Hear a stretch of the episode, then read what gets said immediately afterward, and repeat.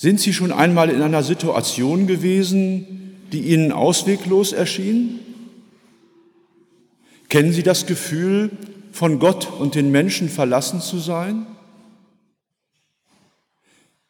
In diesem Gottesdienst wird uns ein Mensch begegnen, der in einer solchen Situation war. Und wir dürfen darauf gespannt sein, wie diese Ausweglosigkeit überwunden wird.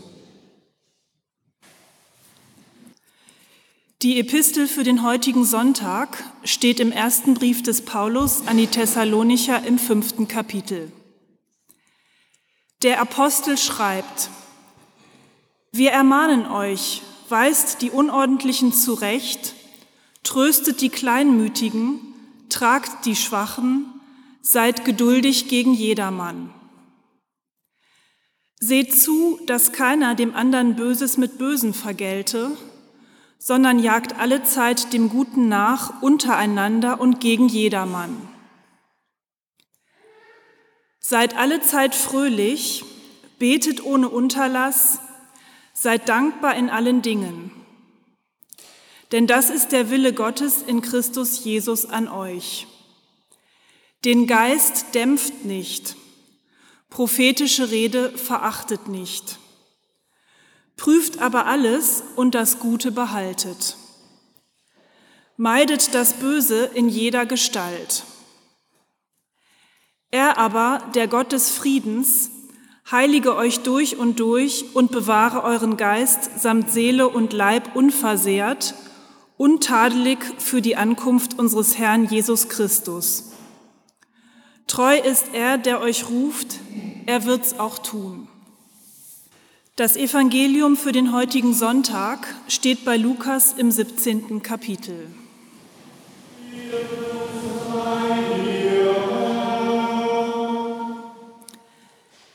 Es begab sich, als Jesus nach Jerusalem wanderte, dass er durch Samarien und Galiläa hinzog.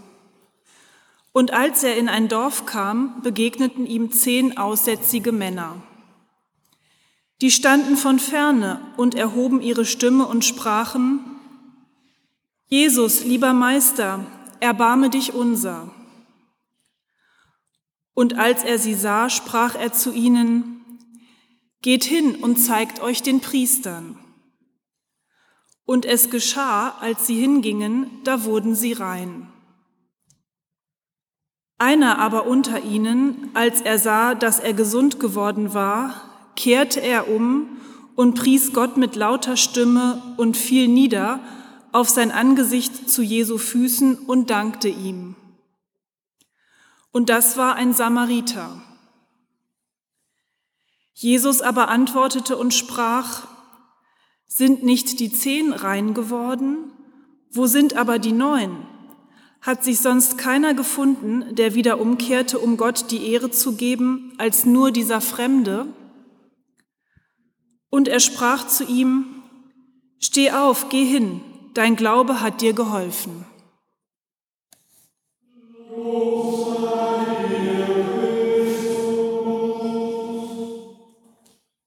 Die Gnade unseres Herrn Jesus Christus, die Liebe Gottes und die Gemeinschaft des Heiligen Geistes sei mit euch allen.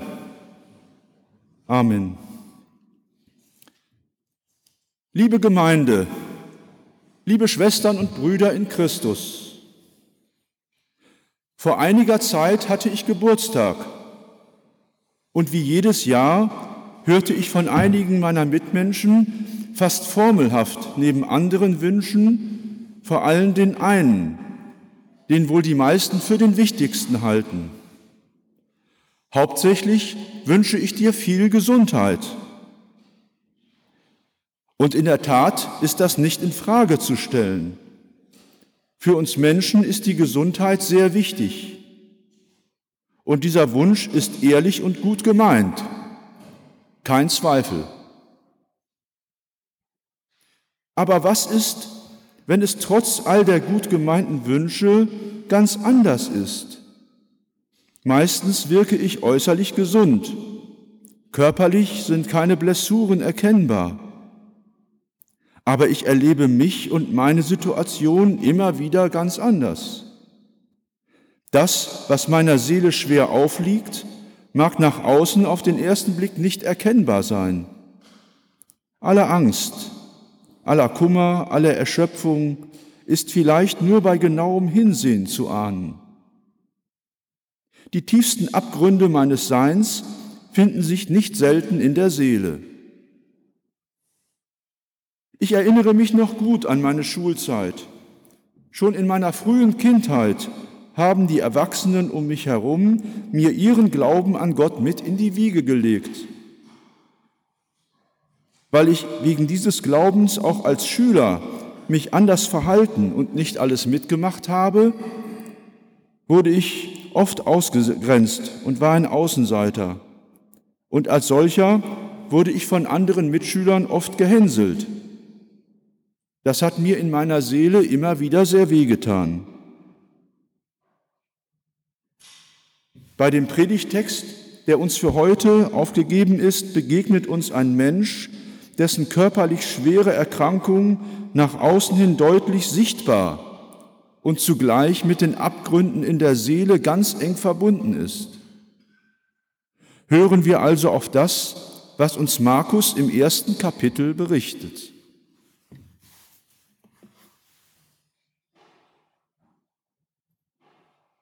Und es kam zu ihm ein Aussätziger, der bat ihn, kniete nieder und sprach zu ihm, Willst du, so kannst du mich reinigen. Und es jammerte ihn, und er streckte seine Hand aus und rührte ihn an und sprach zu ihm, Ich will's tun, sei rein. Und alsbald wich der Aussatz von ihm, und er wurde rein.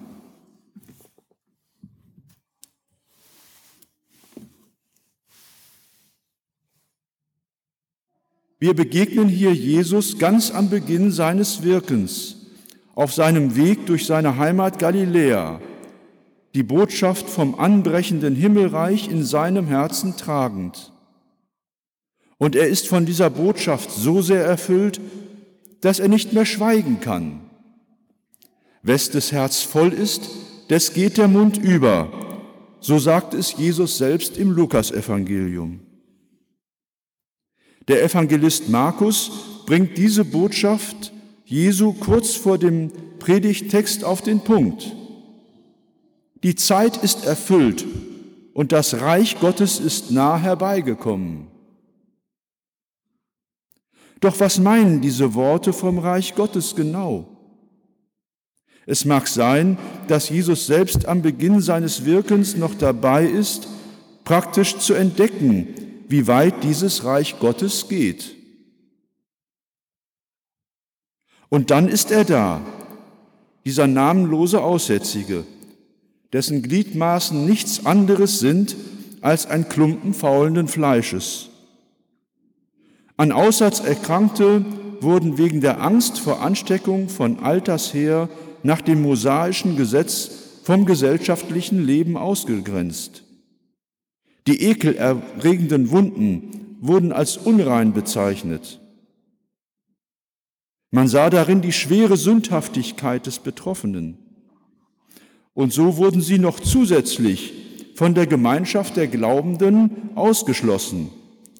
Sie waren für jede Art von Gemeinschaft unzumutbar und wurden im wahrsten Sinn des Wortes ausgesetzt. Sie mussten weit entfernt von den vermeintlich Gesunden ihr Dasein fristen. Das heißt, die Tage ihres Lebens, die ihnen noch blieben. Für die Schriftgelehrten, die damals für Heilungen zuständig waren, ist eine Heilung dieser Menschen nicht möglich. Auch wenn die Aussätzigen noch lebten, gehörten sie schon als Lebenden schon dem Reich des Todes an.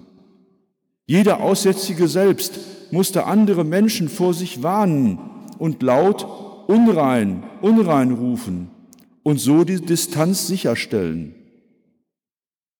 Das heißt, sich selbst ausgrenzen, obwohl Menschen in der Regel eine große Sehnsucht nach Gemeinschaft in sich tragen. So ist das nun mal in unserer Welt. Da wird eingeteilt zwischen Gesunde und Kranke, zwischen Gläubige und Ungläubige, zwischen Fromme und Sünder. Und weiter gedacht in unserer Zeit zwischen den Leistungsträgern in unserer Gesellschaft und den sogenannten Sozialschmarotzern, den Einheimischen und den Ausländern. Um die Gesunden und Gläubigen, unsere Kultur, unsere Freiheit, unsere Wirtschaft zu schützen, all dem Sicherheit zu geben, braucht es nun mal Grenzen, Regeln und Gesetze, an die sich alle zu halten haben. So ist auch die Situation in unserem Predigtext. Und letzten Endes ist es nichts anderes als der Konflikt von Leben und Tod. In mir kommt die Frage auf, wer oder was steht in dieser Situation unseres Textes für das Leben und den Tod? Natürlich stehen die Gesunden für das Leben, und der Ausgesetzte als lebendig Toter für den Tod. Und natürlich ist es legitim, das Gesunde mit allen Mitteln zu schützen und zu verteidigen gegen Krankheit und Tod. Da gibt es nichts zu diskutieren. Ich kann sagen, unser Leben ist in Gefahr. Wir erleben das mit jedem neuen Terroranschlag. Ich habe Angst, fühle mich bedroht, da ist es ganz naheliegend. Wir müssen uns schützen. Wir müssen die Lage unter Kontrolle behalten. Nur indem wir andere, die vielleicht eine Gefahr sein könnten, nicht zu uns in unser Land lassen, scheinen wir sicher zu sein. Wir müssen handeln, ordnen, eingreifen, einsperren, bestrafen, ausweisen. Wozu gibt es denn Regeln und Gesetze und Ordnungen? So oder so ähnlich wie die Erkenntnisse unserer Funktionäre, die uns jeden Tag über, den, äh, über die Medien erreichen, war es auch damals. Das gilt als vernünftig und notwendig. Mit diesem Thema kann man heutzutage Wahlen gewinnen. Doch irgendwie fühle ich mich mit diesem Zustand nicht wohl. Gibt es wirklich die absolute Sicherheit, wenn wir uns ab und andere ausgrenzen? Oder machen wir uns mit diesem verzweifelten Streben nach Sicherheit nicht immer mehr zu Knechten der Angst? Ich ahne, dass sich bei diesen Gedanken immer mehr ein Gefühl von Erstarrung breit macht. Herrscht nicht in dieser Erstarrung schon jetzt der Tod über das Leben? Wenn ich genauer nachdenke, kommen mir Zweifel. Ist das wirklich so klar? Könnte es nicht doch anders sein? Wie sollte sich denn jemals etwas ändern, wenn alles so starr ist? In unserem Predigttext befindet sich der lebendig Tote eigentlich in einer ausweglosen Situation. Und doch ändert sich schlagartig die Lage in dem Moment, wo der Aussätzige seinen Willen zum Leben entdeckt. Das ist der erste Schritt, den er vollzieht, obwohl es keine Aussichten gibt. Der bekannte Theologe, Kirchenmusiker, Philosoph und afrikanische Urwaldarzt Albert Schweitzer hat einmal gesagt, ich bin Leben, das leben will, inmitten von Leben, das leben will. Vielleicht hat unser Kranker so in der Tiefe seiner Seele empfunden. Es geht hier nicht um ein krampfhaftes Festhalten an einer Illusion, um eine starre Sehnsucht, dass ihn der letzte Rest Leben angesichts des gegenwärtigen Todes erhalten bleiben möge. Der Kranke findet sich nicht damit ab, lebendig tot zu sein. Seine Ahnung steckt voller Leben. Und er wagt den zweiten Schritt. Er öffnet sich. So kann er wahrnehmen, dass sich in seiner Nähe Jesus von Nazareth aufhält, von dem andere sagen, er habe mit einer wundersamen Kraft Kranke geheilt.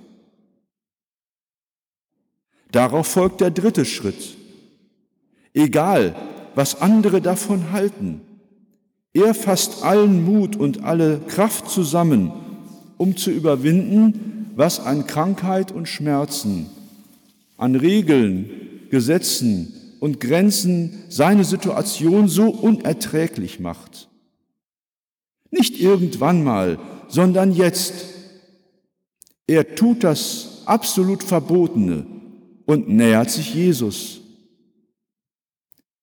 Es gibt überhaupt keine Garantie dafür, dass er Erfolg haben wird. Man hat ihm bislang immer beigebracht, dass er für andere eine große und ansteckende Gefahr ist. Weil er für andere unzumutbar ist, hat er sich zu verbergen wie Auswurf und Unrat. Und so hätten es alle verstanden, wenn Jesus vor diesem Krankenreis ausnimmt. Es mag sogar sein, dass es auch Leute gab, die Jesus gewarnt haben, als dieser Gesetzesbrecher und Aussätzige sich nähert. Lauf weg, Jesus, schnell, bring dich in Sicherheit. Doch Jesus bleibt. Es scheint mir, dass Jesus aus dem Geist, aus dem Geist Gottes viel weiter sieht als das, was die Menschen um ihn herum in ihrer begrenzten Sicht für gut und richtig halten. Er teilt die Welt nicht mehr ein in schwarz und weiß, in krank und gesund. Jesus weiß, dass es nicht zwei zerrissene, sondern nur diese eine Welt gibt. Alles gehört zu einem großen Ganzen zusammen und dieses Ganze ist in Gott seinem Vater. In diesem Wissen stellt er sich der Gefahr. Das ermutigt den Kranken zum vierten Schritt. Er ruft nicht, was er eigentlich soll, unrein, unrein, sondern er fasst ein ganz tiefes Vertrauen, dass sich etwas in der Begegnung mit Jesus ändern kann. Voller Demut kniet er nieder und vertraut sich in seiner Verzweiflung diesem Mann aus Nazareth an. Jesus, willst du, so kannst du mich reinigen. In diesem tiefen Vertrauen beginnt das Wunder der Überwindung. Die Heilung der Seele beginnt immer im Vertrauen. Und wie reagiert Jesus? Es jammerte ihn, lesen wir in unserem Text. Andere Übersetzer schreiben an dieser Stelle, und Jesus wurde zornig. Zornig? Warum zornig? Ich stoße mich an diesen Begriff. Erst nach längerem Überlegen ahne ich eine Antwort. Jesus ist zornig über die gnadenlosen Gesetze und Grenzen, die es bei uns Menschen gibt. Jesus wird klar, wie weit diese Grenzen reichen. Diese Mauern in den Köpfen und Herzen vermögen niemanden zu schützen. Sie geben keine Sicherheit, schon gar nicht vor dem Tod. Diese Gesetze und Grenzen vermögen kein Leid zu lindern und keine Krankheit zu heilen. Sie sind in dieser Situation nichts anderes als der zementierte Tod selbst, der die Menschen mit Angst regiert und alles Lebendige erstarren lässt. Ich zitiere nochmal Albert Schweitzer. Viel Kälte ist unter den Menschen, weil wir nicht wagen, uns so herzlich zu geben, wie wir sind. Wo es Not tut, ist das Gesetz bestimmt, durch das Recht der Herzlichkeit durchbrochen zu werden. Mensch hat Recht auf Mensch. Und Jesus geht in seinem Denken, Reden und Handeln noch weiter. Mensch hat Recht auf Gott und sein Reich, jetzt und hier. Bitte verstehen Sie mich nicht falsch. Ich bin keineswegs generell gegen Gesetze und Regeln. Wenn sie fehlen, bricht das Chaos aus. Das will ich auch nicht. Aber wo sie der Entfaltung des Lebens, der Menschlichkeit, der Hoffnung und der heilenden Kraft der Liebe im Weg stehen, wo sie Angst zementieren statt zu heilen, da teile ich diesen Zorn Jesu. Die Mauern werden endgültig zerbrochen und das Wunder der Heilung vollzieht sich, wo die Liebe den Zorn und das Erbarmen die Krankheit heilt. In unserem Predigttext steht, und es jammerte ihn, und er streckte seine Hand aus, rührte ihn an und sprach, ich will's tun, sei rein. Und alsbald wich der Aussatz von ihm und er wurde rein. Ich höre Jesus weiter zu dem Kranken sprechen. Du sollst fortan nicht mehr Teil einer zerrissenen Welt sein, sondern Teil der einen Welt Gottes. Schon jetzt Anteil haben am Reich Gottes. Du sollst Teil der Schöpfung sein, zu der Gott einstmals sagte, es ist alles sehr gut. Indem Jesus den Kranken anrührt, löst sich die einst zementierte Grenze der Angst und des Todes auf.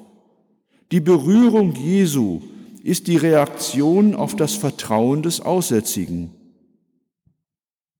Und das gilt auch uns. Wenn uns Gott auf welche Weise auch immer anrührt, ist das seine Antwort auf unser Vertrauen. Wo unser Vertrauen der Liebe Gottes begegnet, geschieht Erlösung. Und wo unser Glaube seinem Wort begegnet, geschieht Freiheit. Mir wird klar, nichts anderes vermag die Mauern in uns zum Einsturz zu bringen, als die Kräfte der Liebe und des Vertrauens. Der Text einer ganz alten Antiphon aus der Liturgie zum Gründonnerstag aus dem achten Jahrhundert, die sich an den ersten Johannesbrief anlehnt, lautet Ubi caritas et amor, Deus ibi est. Wo Liebe ist und Güte, da ist Gott. Und wo Gott gegenwärtig ist, da ist sein Reich schon jetzt und hier. In seiner erlösenden Liebe finden wir unser Heil. Wir sind geliebt und angenommen, so wie wir sind. Um im Namen Gottes und im Namen Gottes können auch wir einander annehmen. Und so möchte ich uns allen durch das Handeln des Aussätzigen Mut machen, dass wir uns nicht mit so manchen Zuständen abfinden, die unser Leben einengen. Wo es möglich und nötig ist, lasst auch uns Gesetze und Grenzen überschreiten und nicht der Angst, sondern der Hoffnung Raum geben. Machen wir uns immer wieder auf, lassen uns anrühren von der heilenden Liebe Gottes. Hören wir auf das, was uns der auferstandene Christus zuspricht, der für uns selbst die Grenze des Todes überwunden hat. Ihr seid gesegnet. Ich gebe euch Kraft. Ich erwecke euch zur Liebe. Geht nun und tut, was die Liebe euch heißt. Ich werde mit euch sein, jetzt und alle Zeit. Amen.